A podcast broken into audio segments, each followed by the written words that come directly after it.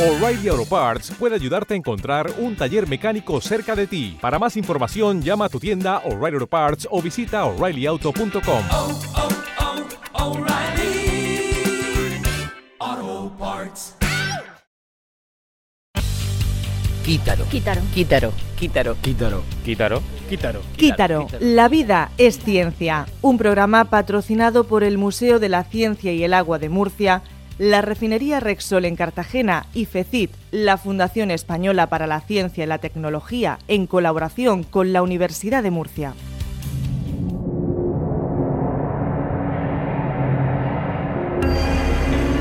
¿De dónde venimos? ¿A dónde vamos? ¿Iremos algún día al planeta Marte? Ábrame su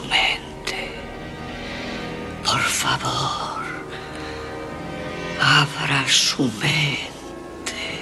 ¿Y si vamos a Marte y en lugar de marcianos, que no hay seguro, hay bacterias? Es decir, que hay vida. La única vida que existe es en las estrellas, son mis hermanas. Están todos los ovnis de esas dos estrellas detrás de la luna esperando mi, or- mi orden para destruir la Tierra, que me recojan, volver al Sol y joder el planeta. ¿Es bueno reírse de todo? Bueno, de todo menos de guay, que se ofende y me pega. ¿Me estás llamando histérica? Ostras, venga, vale, última pregunta. Intentar cultivar patatas como Matt Damon en Marte, ¿es homeopatía? Eso es incierto.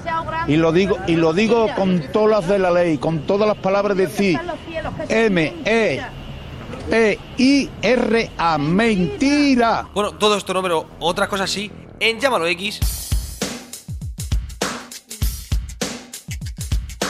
Llámalo X. Con Santi García y con Guay, que soy yo.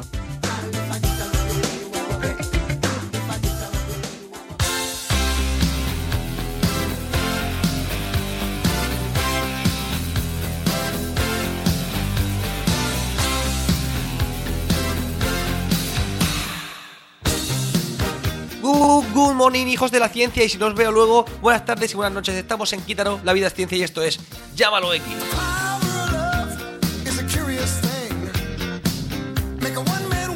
Bienvenidos oyentes y escuchantes de Onda Regional de Murcia y también un saludo muy fuerte a los del podcast. En Ivox estamos siempre Llámalo X con el hashtag Llámalo X, que somos muy modernos y estamos aquí. Santi García, un servidor que anda bien servido, porque también tengo una ayuda muy importante que es una inteligencia artificial adolescente, no falla nunca, está bien programada y se llama Y, W ya sabéis. Hola Y. ¡Wow! ¡Qué buena presentación! Se nota que está terminando octubre. Claro, guay. Llega el otoño, caen las hojas, llueve de vez en cuando. Aquí en Murcia, la verdad que bien poco. Y ya no es lunes, ya estamos a miércoles 26 de octubre y vamos a empezar metiendo un poquito de publicidad, un poquito de spam. ¿Pero por qué te pagan? No, no, no, no. Pedimos a todos los oyentes un poquito de ayuda, un último empujón para el concurso Bitácoras. Un concurso público de los mejores contenidos culturales de toda España. Y resulta que estamos nominados a Mejor Podcast, a Mejor Programa de Radio Online, Es que somos muy modernos. pues claro que sí, Quítalo la vida es ciencia, ya fue finalista el año pasado, gracias a todos vosotros. Y necesitamos otro último empujón. Si buscáis en nuestro Twitter, arroba Quítaro ORM, veréis el primer tweet con un enlace donde podréis votar a los premios Bitácoras, al mejor podcast del año. Si nos quedamos entre los tres primeros, pues ya un tribunal decidirá si somos o no un programa merecedor de este premio tan importante para nosotros. Que hablamos de ciencia guay, que esto no es fácil. Claro, esto tiene que ser siempre de verdad. Y además hablamos de verdades que perduran en el tiempo. A veces se desmienten y a veces no. En matemáticas no se desmiente nunca. Pero vamos a hablar primero de la actualidad científica de la semana. ¿Qué ha pasado esta semana? ¿Que echaron a Fernando de Gran Hermano? No, no, no, de ciencia guay. Resulta que hemos llegado a Marte, pero ha fallado el módulo Schiaparelli, el módulo que iba a aterrizar en Marte para investigarla. Ha fallado y se ha estrellado al no activarse los cohetes que iban a frenar al módulo Schiaparelli para que no chocase contra el planeta. Y claro, Marte tiene mucha gravedad. Claro, guay. Todo cuerpo con masa tiene gravedad y Marte en concreto tiene una gravedad muy parecida a la de la Tierra. Y si le suman la alta velocidad con la que iba el módulo, pues este experimento ha salido fallido, pero por muy poco. Ha sido un gran intento de la Agencia Espacial Europea. La próxima vez será. Pero es que estudiar Marte nos resulta muy interesante. Ya hemos hablado aquí que seguramente en los años 30 iremos a Marte. Sí, sí, sí, el ser humano visitará Marte, pero no solamente poniendo un pie, sino los dos pies y seguramente más de uno y más de dos y más de 100 humanos podríamos pisar el planeta vecino, nuestro planeta rojo, que resulta que, que no es rojo, guay, que, que es gris. ¿Cómo que es gris? Sí, sí, sí, lo rojo es superficial, es tierra oxidada, pero bajo la superficie está lleno de tierra gris. Y esto es por los elementos por los que está compuesto Marte, que por eso es muy interesante. ¿Pero qué hay en Marte? En Marte hay muchas cosas guay. Ir a Marte ya no será cosa de ciencia ficción, dentro de poco será noticia y será realidad. Marte es noticia, como casi siempre. Marte es interesante, para la industria del cine lo primero, pero para la ciencia sobre todo. ¿Pero por qué? Te preguntarás. Sí, ¿por qué? Bueno, lo primero sería por sus recursos. Se parecen mucho a los de la Tierra. Marte es rica en silicio y oxígeno. Como la canción de un mecano, sin forma definida. No, guay, no te has enterado bien. Eso era el aire. El aire decía oxígeno, nitrógeno y algo sin forma definida.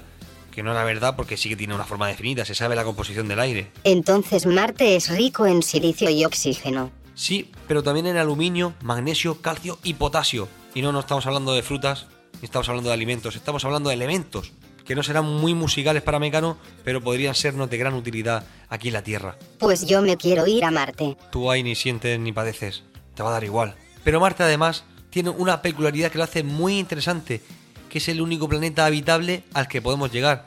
Bueno, es habitable, pero nosotros por lo menos de momento no podríamos sobrevivir allí. ¿Y yo sí? Tú claro, guay, tú puedes sobrevivir donde tú quieras. Pero para la humanidad puede significar a largo plazo la diferencia entre seguir existiendo o la extinción. Y si nos ponemos románticos, queremos saber de Marte por el conocimiento. Por la ciencia. Pues claro, por saber un poco más del mundo, del universo, de dónde venimos. No sabemos si alguna vez hubo vida en ese planeta, pero todo indica que la hubo y que ya no la hay. Entender ese suceso, por qué ya no la hay y por qué la hubo, nos puede dar la información necesaria para proyectar nuestros grandes dilemas. Eso ya me lo sé. ¿De dónde venimos? ¿A dónde vamos? Efectivamente, Matt Damon podría cultivar patatas allí en Marte, que eso no hay nadie que se lo crea. Me ha gustado esto de Marte. Y ahora vamos a escuchar a mi compañero y amigo, bueno, amigo a veces solamente, a Javier Santaolalla, que es físico canario y está conmigo de compañero en el Telecienciario, que os recomiendo a todos. Buscad Telecienciario en YouTube y estamos ahí todas las semanas contando la actualidad científica, de la forma más loca, pero más verdadera. A mí me gusta mucho el telecienciario. Pues esta semana estamos hablando de Marte y la pregunta que nos hacemos es, ¿podríamos vivir en Mercurio, en Venus o en nuestro planeta vecino al que le pedimos la sal a Marte? En tiempos revueltos, Pues nos lo cuenta Javier Santaolalla en su canal Date un Voltio. a ver qué nos cuenta. Los seres humanos no hemos cuidado demasiado de nuestro planeta, ¿verdad? Sé que la pregunta es, ¿podríamos encontrar un planeta de reemplazo dentro del sistema solar? Mercurio es el planeta más próximo al Sol y el más pequeño de todos. Imaginemos que estamos en la Endurance de Interestelar viajando a 80.000 km por hora. Pues tardaríamos en llegar unos 40 días. Contando con que consiguiéramos llegar de una pieza hasta allí, las variaciones de temperatura son increíbles. Pasan de menos 185 grados centígrados a 430 en un día mercuriano. La órbita de Mercurio también es muy particular. Mercurio tarda 88 días terrestres en dar la vuelta completa al Sol, mientras que un día de Mercurio son algo así como 176 días terrestres. Presenta amaneceres dobles.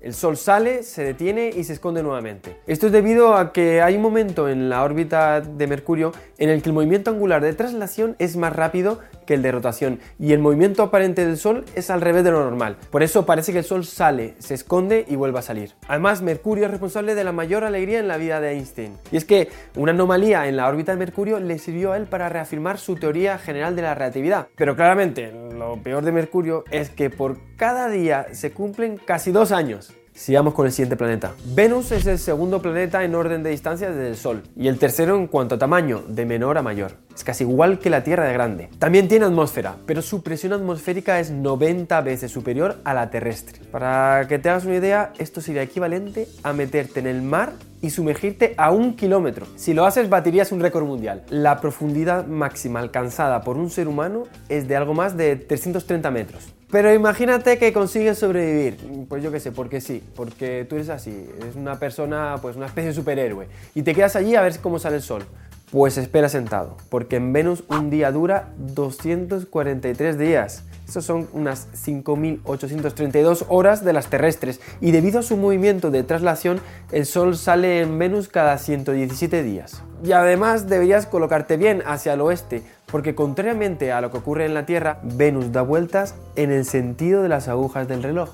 Veamos Marte. A Marte también se le llama planeta rojo, y es que su superficie está recubierta de diferentes metales que le dan esa apariencia rojiza. El día es muy parecido al de la Tierra, dura un poquito más de 24 horas, aunque su año dura 687 de nuestros días. Un poco largo, ¿verdad? Su atmósfera es mucho más ligera que la de la Tierra y está formada principalmente por dióxido de carbono, así que es irrespirable. Además, la inclinación de su eje de rotación es muy parecido al de la Tierra. Así, al menos tendríamos las cuatro estaciones a las que ya estamos acostumbrados. Lo más llamativo de Marte es su orografía. Tiene el volcán más grande del sistema solar, el Monte Olimpo, con 25 kilómetros de altura. Estos son dos veces y medio nuestro Everest, casi nada, y una anchura de 600 kilómetros. La lava ha creado un acantilado de 6 kilómetros de altura, casi tan alto como el Everest mismo. Con lo parecido que es Marte a nuestra Tierra en condiciones, duración del día, estaciones, pues es normal que muchas personas creyeran que en Marte podría haber vida extraterrestre.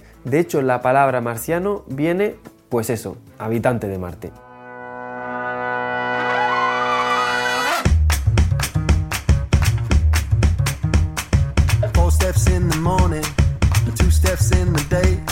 Seguimos en Llámalo X, estamos en Quítaro la Vida Ciencia. Recordad lo que he dicho del Bitácoras, ¿eh? Estamos en Twitter, arroba Quítaro ORM, y ahí podéis pinchar al clic donde podréis votar a los premios Bitácoras de este año a Mejor Podcaster. Madre mía que lo reventamos. Si somos finalistas, me rato. Y hemos estado hablando del planeta Marte, el planeta rocoso, el planeta lleno de tierra, lleno de arenilla. Y vamos a hablar precisamente de esto, de la piedra. Porque hemos recuperado la sección Un Minuto de WhatsApp con Alberto Bustos que nos viene a hablar de una relación entre la lengua y las matemáticas. ¿Es como la relación entre Marte y la Tierra? No, no, no, no está tan lejos, guay. Escuchemos un minuto de WhatsApp.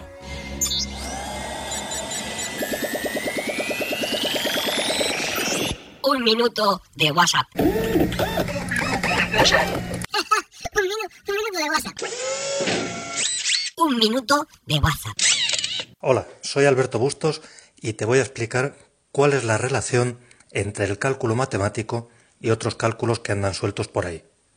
Un cálculo es una piedra. Eso lo ha aprendido todo el que haya tenido un cálculo en el riñón. Pero un cálculo es también una operación matemática. La relación entre lo uno y lo otro es evidente. Calcular viene del latín calculare, que originariamente era echar cuentas juntando piedras.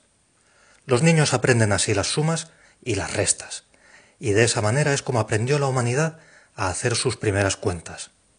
Las operaciones matemáticas son abstractas, no se ven, no se tocan, no están en ningún sitio y por eso mismo nos resulta complicado entenderlas y representárnoslas. Sin embargo, sucede una cosa. Para quien está aprendiendo a sumar y a restar, estas operaciones aparecen en un primer momento unidas a cosas concretas, a unos cuantos guijarros que va poniendo y quitando, que va trasladando de un montón a otro. Estos sí que los puede ver, tocar y manipular a su antojo. ¿Qué mejor forma de referirse a esa actividad que llamándola con el nombre de ese objeto? El mecanismo está claro. Igual que necesitamos echar mano de una piedra para entender una operación matemática, también tenemos que ayudarnos de esa misma piedra para darle nombre. Somos así. No damos para más. Y eso es todo. Visita mi blog de lengua para enterarte de más curiosidades lingüísticas.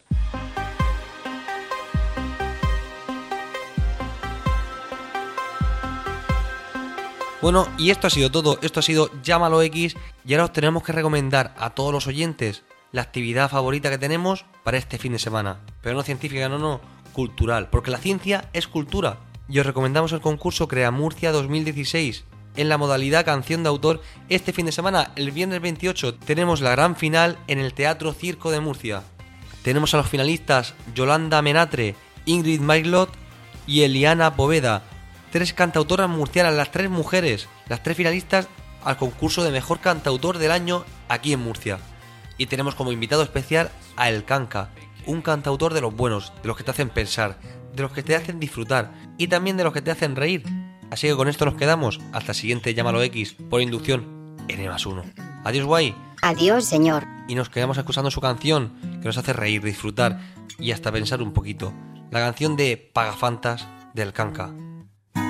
Siempre le ofrecía mi paraguas por si llovía que no se mojara y le tentía mi Rebequita justo a la hora en que refrescaba. No me quería, yo lo aceptaba, pero seguía dando la vara, la perseguía y la acosaba por si cambiaba de opinión algún día. Ella amistad, pero a mí todo eso me daba igual, tampoco era tan especial y me moría por estar bajo sus mantas. Y que dejasen de llamarme pagafantas.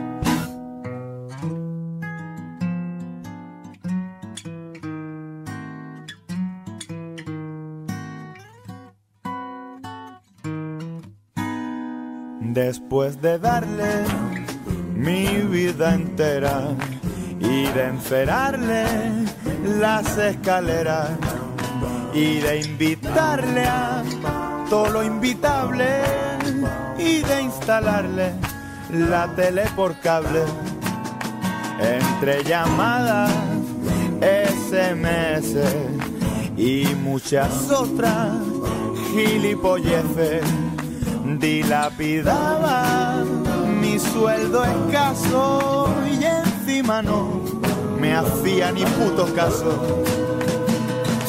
Ella no quería romper nuestra amistad, pero a mí todo eso me daba igual, tampoco era tan especial y me moría por estar bajo sus mantas y que dejasen de llamarme pagafanta y que dejasen de llamarme pagafanta y que dejasen de llamarme pagafanta.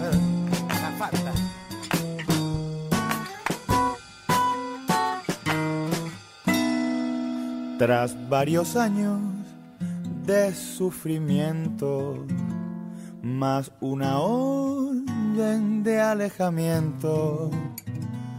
Por fin me harté de hacer el canelo.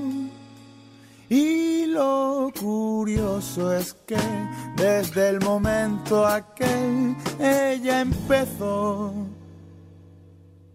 como a echarme de menos. Shua. Quítaro. Quítaro. Quítaro. Quítaro. Quítaro. Quítaro. Quítaro. Quítaro. La vida es ciencia. Un programa patrocinado por el Museo de la Ciencia y el Agua de Murcia, la Refinería Rexol en Cartagena y FECIT, la Fundación Española para la Ciencia y la Tecnología, en colaboración con la Universidad de Murcia.